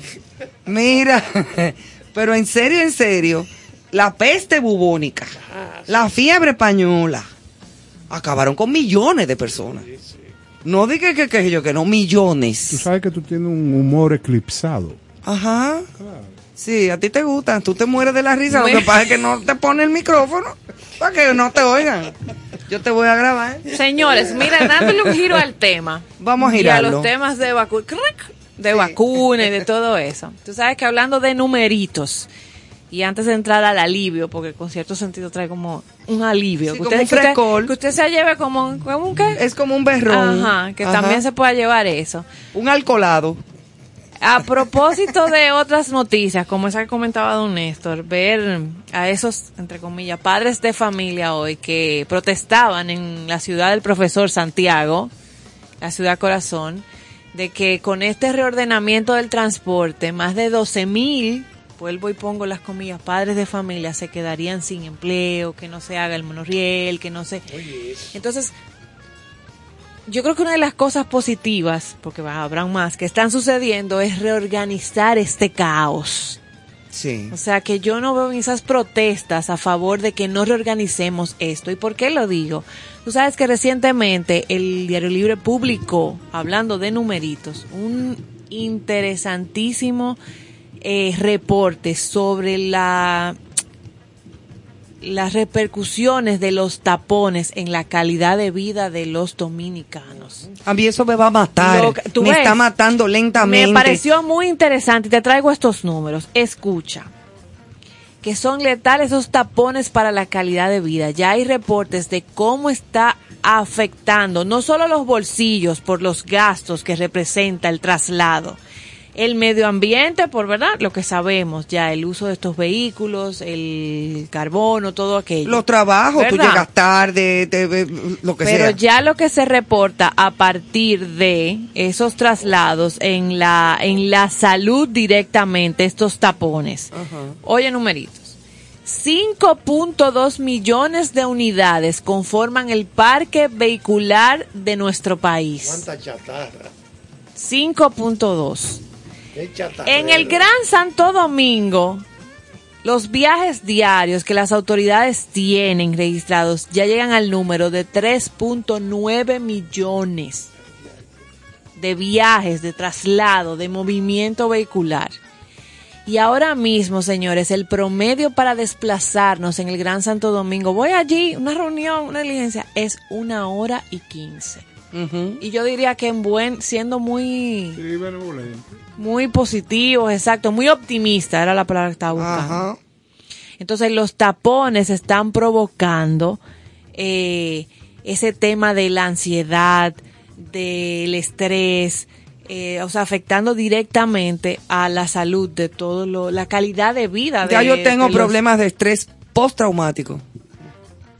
Por el asunto del- de los tapones. No, no, no, mentira. Los Tú tapones. tienes un EPT. Yo prefiero, por Sí. O ejemplo, sea, los, perdón, los especialistas aquí advierten que esto afecta nuestra salud en el ámbito mental como físico por el fastidio de los tapones. Estrés, ansiedad, cansancio, ira, agresividad, impotencia, son de las algunas de ¿A las reacciones.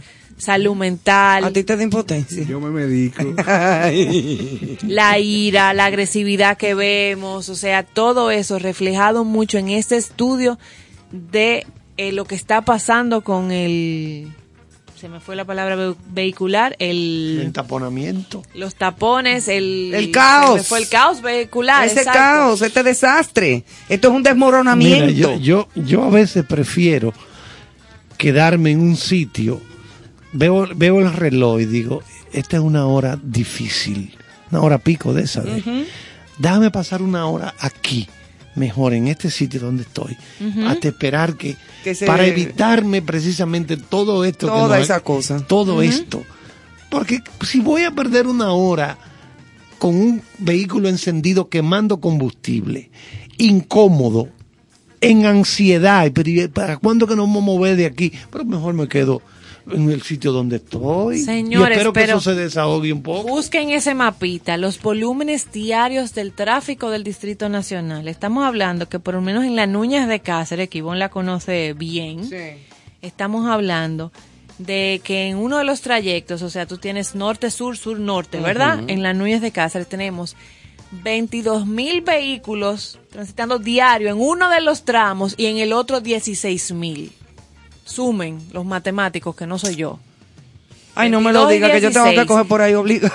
El túnel de la, de la 27, ese conocido, ¿verdad? De paso desnivel, diario, ese... claro, hay horas y hay horas. Pero estamos hablando diario. Diario, O sea, total sí. diario. Y olvídate las horas pico. Lo que registra diario, estamos hablando que ese túnel está manejando 35 mil vehículos.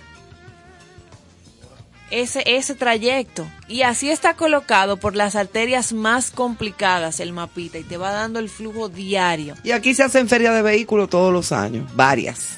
Bueno, y la gente sigue comprando y sigue una, comprando hay y una sigue en comprando. anuncio y en apogeo. Y sigue comprando y sigue comprando y van Entonces, a seguir no comprando hasta que no podamos movernos. Pero lo cambian los carros. Sí, pero ¿y el otro? Lo queman. Ajá, lo tiran al mar. Yo creo No que el respaldo hacia reorganizar esto antes que nos mate a todos es válido. O sea, así sea eliminando del transporte público, del privado, de lo que ustedes consideren, pero poniendo otras vías. Que pongan chichigua a donde uno se pueda montar. Mira, y a propósito de la, la, la- la ansiedad y el nerviosismo, hay muchos alimentos que pueden ayudar a calmar Ay, da- danos soluciones, la por ansiedad favor. y el nerviosismo. Cuando estamos más nerviosos de lo habitual, nos sentimos tentados a abrir la nevera para comer lo primero que encontremos. Es una mala práctica que puede tener efectos indeseables en nuestra salud. Uno de los, la alimentación juega un papel muy importante y eso es indiscutible. ¿Tú sabes qué es un alimento puedo comer que, para calmar? que ayuda para calmar la ansiedad? El aguacate. Ah, mira. ¿Tú nunca te has comido un pan de agua con un aguacate adentro? Es un escándalo. Un- e- los espárragos. Pero el aguacate puede ser con su arroz. y su- Ah, yo no sé. Pero los espárragos, de por la ejemplo, dieta. antioxidantes, en, en- por ejemplo, como las alcachofas, las espinacas, el brócoli, diablo, la remolacha.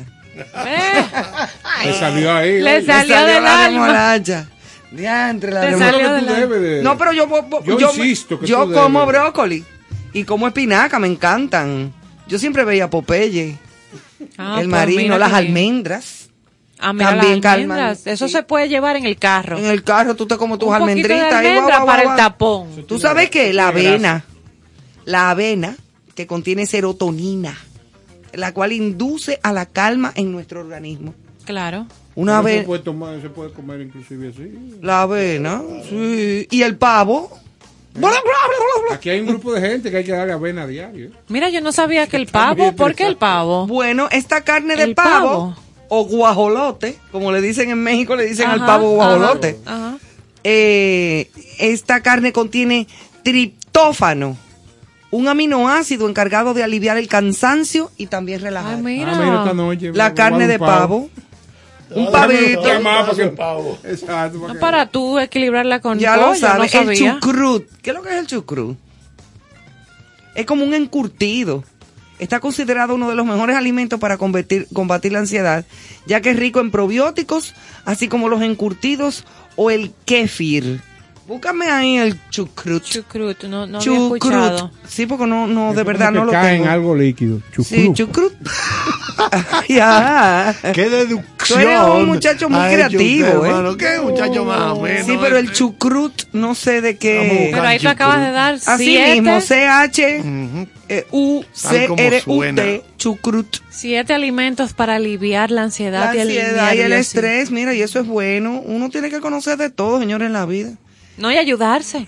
Ayudarnos y Sí, ayudarse. aunque un arrocito con habichuela a mediodía cae bien. Claro, pero tú ahora le pones aguacate y sabes que contribuyes Con a la aguacate ansiedad. o una buena ensalada bien fresca O con aguacate. Eso no guarda equilibrio porque la lo que calma el aguacate te lo desordena el arroz y la habichuela. No, al contrario. Tú, tú te comes ese arroz con habichuela y una carnita y un aguacate y te acuestas. El chucrut. Eso te relaja. El chucrut. El chucrut es, ¿Qué es? la col lactofermentada. No, pues deja eso, pues yo no me voy a pegar eso. La lactofermentación es un proceso metabólico que se produce de forma espontánea por la acción de las bacterias naturalmente que tiene los presentes en la col. Ah, no, pues yo me como mi yogur. La base del chucrut es la col verde o la col blanca. A mí me gusta la col, pero sin decomposición. Exactamente. Pero no decompuesta. Todo no. Col. Entonces, los beneficios que tiene el chucrut refuerza el sistema inmunitario, reduce los niveles de inflamación, incrementa la diversidad bacteriana del intestino, previene diabetes tipo 2. Es lo mismo que hace el yogur. Exactamente. El yogur probiótico. Yo me tomo, por ejemplo, muy a menudo un yogur por la mañana, después de mi café. Un yogur o con frutas o un yogur natural, depende. Mejora y los me como también una fruta, una fruta na- natural. Pero el yogur es eso mismo, porque el yogur Pero es mira, hoy aprendí lo de carne de pavo. lo del el pavo que y lo no del sabía que aguacate. aportaba para el cansancio y lo de las almendritas. Las almendritas Sí, también. pero parece Para que la col, la ansiedad. sentido general, la col, el Ajá, repollo, Ajá. tiene muchos beneficios. Muchos ahí. beneficios. Sí, para que tú veas, yo como repollo, pero Fer- no fer- fermentado. ¿no? Enfermedades eh, eh, urinarias, ese tipo de cosas. La, la, la mejora mucho. el- Para que tú veas, señora, hay que comer repollo. Por eso es que a los conejos no le da nada. Exactamente. En lo ¿Cómo que, es? ¿Y el conejo come repollo? Oh, ¿tú no has visto un conejo fajado con un repollo? No, yo creía que era zanahoria. También, pero pero comen repollo, todo. lechuga, si no, ellos son comedores de lechuga, de repollo, de a comer todo zanahoria. eso en lo que el parque vehicular se organiza. Bueno, vámonos con música, Néstor Caro, que ya yo me quiero ir. Sí, yo te siento como complicada. Ajá. Usted haya. A ver. Ay, Dios.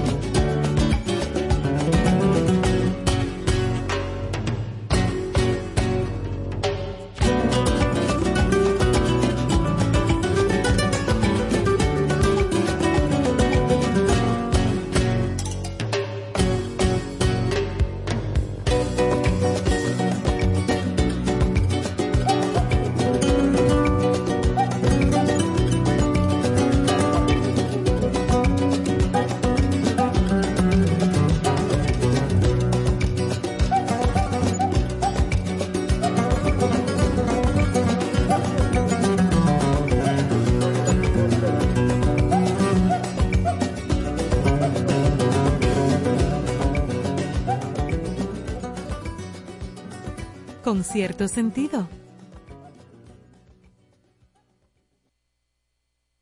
Vivo fingiendo un sueño que no se cuenta.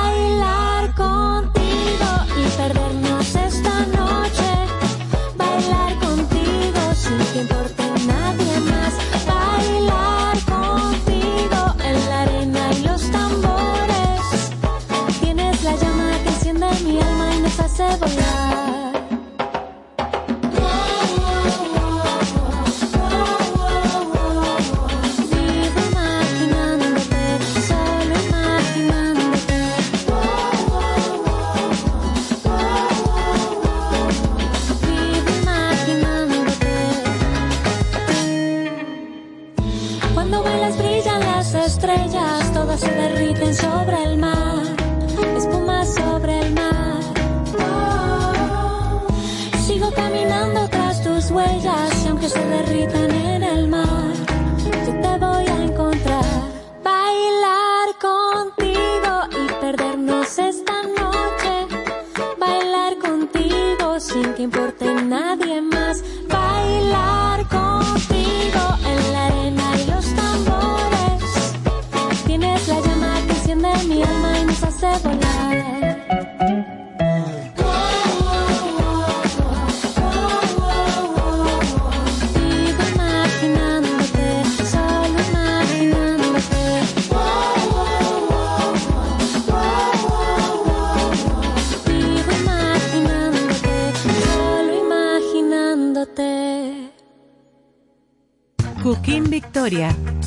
Cierto sentido. Muchísimas felicidades a mis amigos de Concierto Sentido. Gracias por compartir el arte del buen vivir. Enhorabuena, ya nos vemos.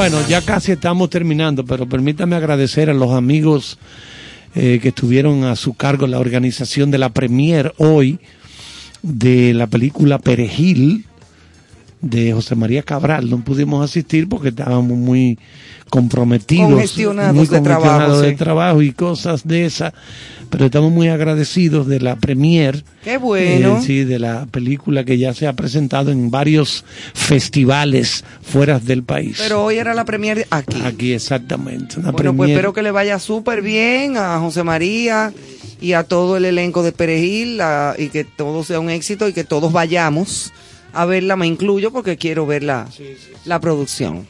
Y, y más ahora con este problema de Haití. Sí, que ahora, es que es tiene- es que nos- nos atañe. primero y luego emita entonces sus conclusiones para, ¿verdad? Después que usted A la ver vea. qué tal la- el punto de vista Sí. que ahí se plantea. Porque Porque, yo he leído de todo. Sí, pero es que imagínate, si uno se lleva de todo lo que la gente dice, tú no haces nada, ¿eh? Por eso dije, ¿cómo empecé? Exacto. Vaya a verla y saque Y sus después- conclusiones y busque la historia. Exacto. Dime, Néstor, ¿qué tú ibas a comentar? No, yo estoy aquí. Pues comenta. Oyéndolo a ustedes. Vamos a comentar. ¿Qué te digo? Eh, ¿Qué, qué calor? No sé. No. No, que está llegando el polvillo del Sahara. Sí, el polvo del Sahara me tiene Y hay que- enferma. y hay que tener más cuidado ahora. Otra vez vamos a tener problemas. Es a partir de este mes. Ya que y es todos los años la misma historia. exactamente. Y una cosa, que mientras más vienen esas nubes de polvo del Sahara, eh, más seca se pone la... O sea, no llueve. Sí. Nosotros. No llueve, porque eso lo que genera es el calor. Así como Carlos estuvo invitado a esa premiere, yo estuve invitado también al lanzamiento del nuevo video de Kiko el Crazy. Ah, Kiko el Crazy. Pero quién tú es? ves- ¿Qué es No, no, Kiko el excelente, Crazy? excelente. Oh, ven acá, un artista urbano. Y no pudo ir. No, porque era afuera. Ah, Entonces el avión lo tenían ustedes. ¿Ustedes? Sí, Ca- Oh, Carlos oh, y... ven acá, Yo estaba en el Carlos Festival y- de Cannes. en Nosotros Cannes. llegamos tarde porque estábamos, en- estábamos cubriendo en Cannes. Sí. Claro, pero muy bueno. háblame, de Kiko el Crazy. Bueno, mira, yo tuve una experiencia con Kiko. Yo he tenido varias experiencias con artistas Cosa tan urbanos. grande. La primera fue con Bulín 47. Bulín 47 ¿Qué es eso? Eh, pero espérese que usted siempre quiere estar opinando de cosas que usted no sabe. Pero si usted no sabe, búsquelo en las pero te redes. estoy preguntando que qué es Bulín 47. Bulín Ah. 47 es un exponente de la música Otro urbana, artista. el más simpático de todos. Ah, mira qué cosa. Sácale Eh, un verso. No, pero te estoy diciendo mi parecer. Ok. Si tú me lo permites. No, no, dale, ¿Cuál es la situación?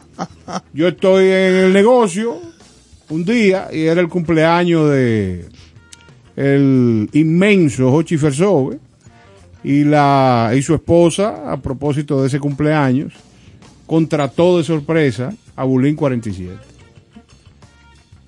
Yo estoy en el parqueo de mi negocio. Oh, sorpresa para usted. No, pero Oh my. God. Yo estoy en el parqueo de mi negocio y llega una vané con 14 personas adentro y yo juraba que era un allanamiento. Mínimo. Ay, ay, ay, claro. Y cuando ya íbamos a... Era un asalto. Ajá, y cuando ya íbamos a proceder militarmente, sale este personaje de la guagua y dice, no, comandante, no, comandante, no, no, no, tranquilo, es Bulín 47 que está aquí. Mira, Ah, y tú, ese- oh, mi hermano. Oye, el egregio tema Ay, de Bulín, Dios. que fue que lo llevó al estrellato, siete pollos. Siete pollos. ¿Cómo es que se llama? Bulín 47. No, no, no. El tema. Siete pollos. Anda y- Señores, yo de búsquelo y verdad. Este es el momento donde tú cortas el programa y se cae No, todo. y la, y la otra, eh, la otra Tú experiencia. sabes lo que es un tema que se llame Siete Pollos. Pero ¿Y cómo dice? Un escándalo, siete pollos, siete pollos, una cosa así. Oye, no, pero un escándalo popular, ¿eh?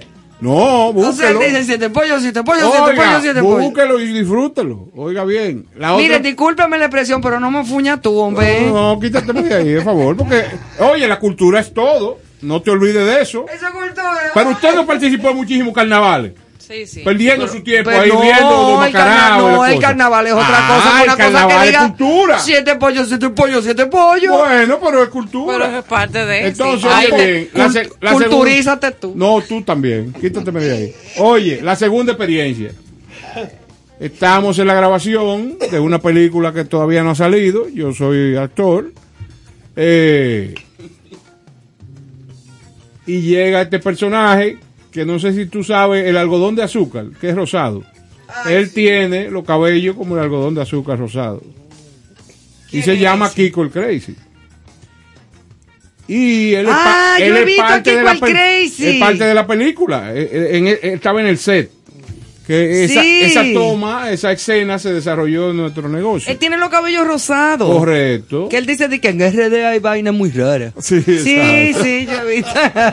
Él Fue con los este cabellos señor- rosados este dice que hay cosas raras. eh, invitado por mí, me dio una charla de producción de temas urbanos. Y me explicó que lo más importante es el BPM o BMP, BPM, que es eh, la velocidad en que lleva el ritmo de cada canción. Ya. Y me explicó de manera amplia. Pero un experto. No, pero espérate. Fuerte. Y me explicó de manera amplia que después de con mi ignorancia, eh, yo le planteé que si eso lo hacía un disc jockey, él me explicó que no, que era un productor musical. Y yo le dije, no joda. Exacto. Exacto. Pero ahora mismo, no, pero ahora mismo está triunfando en Estados Unidos, ¿eh? Para que Yo sepa. sé, él es el que dice, bájale dos a eso. No, pero si no me equivoco, acaba de, gra- de grabar con Black Eyed Peas, ¿eh? Se encontraron en una discoteca. ¿Con quién? Con Black Eyed Peas. Ya. El que ha grabado con Santana, el que ha grabado con Sergio Méndez. Sí, sí, sí, sí, oye, sí, claro. oye, se encontraron en una discoteca. El tipo es tan simpático como Bulín. Le hizo el coro en la discoteca. sin, sin entenderse, sin, saber. en- sin saber inglés. Y terminaron en un estudio grabando un tema. Menos mal que fue en un estudio. Exacto. Menos mal. Saludos a mis grandes amigos Bulín. Oh, y, a, Ay, Bulín. y a Kiko el Crazy. Cuando Siete pollos, siete pollos, siete pollos. Que lo ha escuchado todo. Muy bueno, ya yo estoy paga en la vida, señores. Señores, Bueno, hasta señores, mañana. hasta mañana. Feliz noche.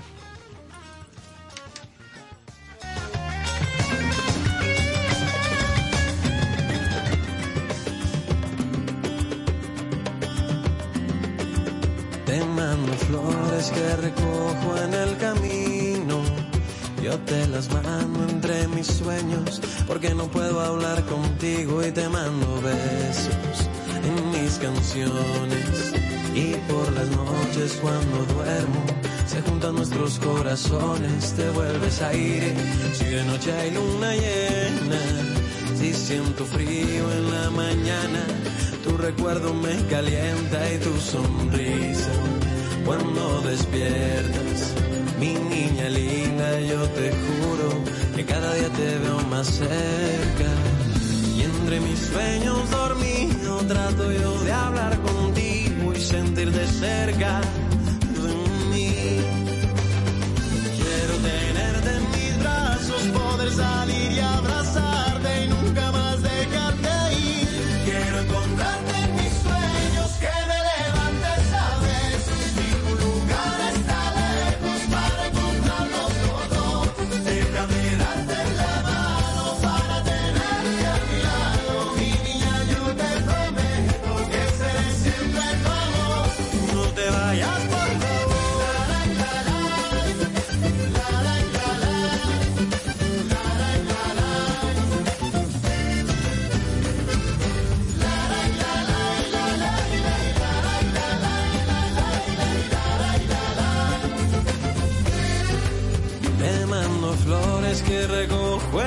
camino. Yo te las mando entre mis sueños porque no puedo hablar contigo y voy preparando diez mil palabras para convencerte que a mi lado todo será como soñamos. Y entre mis sueños dormido trato yo de hablar contigo y sentir de cerca de mí. Quiero tenerte en salir y abrazarte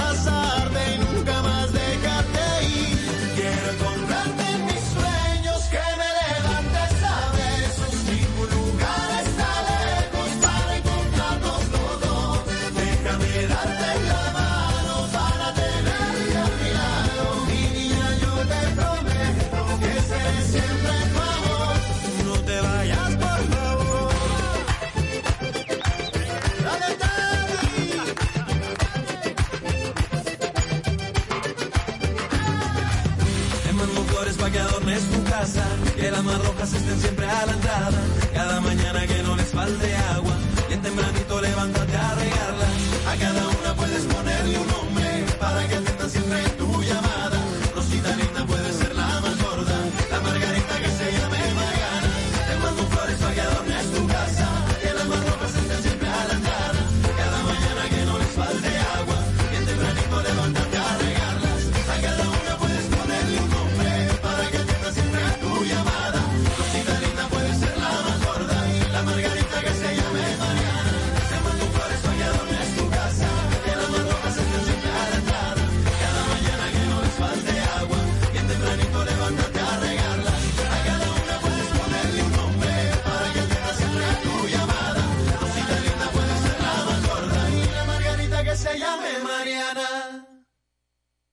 con cierto sentido.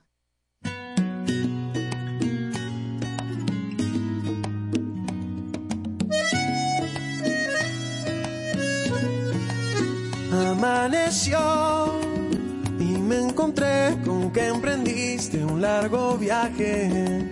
Mi corazón se te escapó del equipaje y se quedó, fue para llenarme de recuerdos. Amaneció y el gallo viejo que cantaba en la ventana. Hoy no cantó, pues tú no abriste la mañana. Y hasta el viento se devolvió porque no estaba. Eres el arroyito que baña mi cabaña. Eres el negativo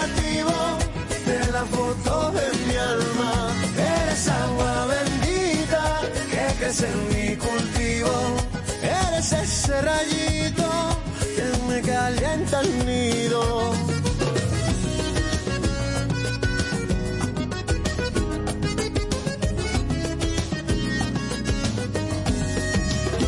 Atardeció y el corazón abre su álbum en silencio. Un acordeón le va imprimiendo los recuerdos y hace también una canción para que vuelvas.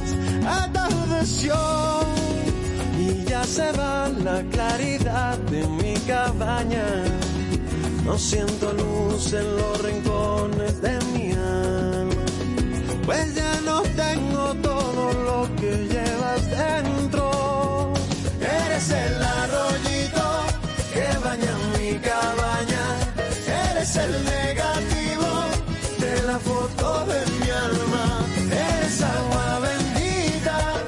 crece en mi cultivo. Eres ese rayito que me calienta el nido. Yo solo quiero ser el dueño de tu amor. Yo solo quiero ser el dueño de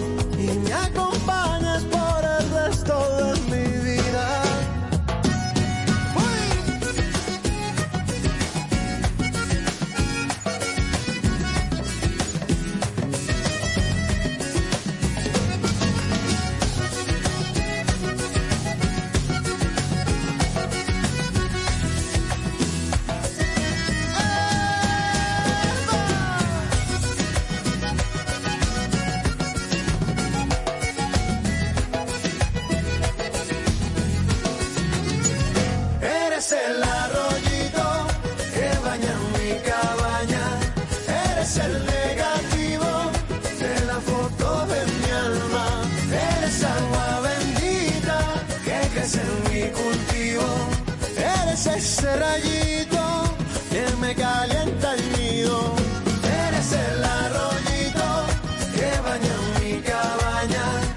Eres el negativo de la foto de mi alma. Eres agua bendita que crece en mi cultivo. Eres ese rayito que me calienta el nido.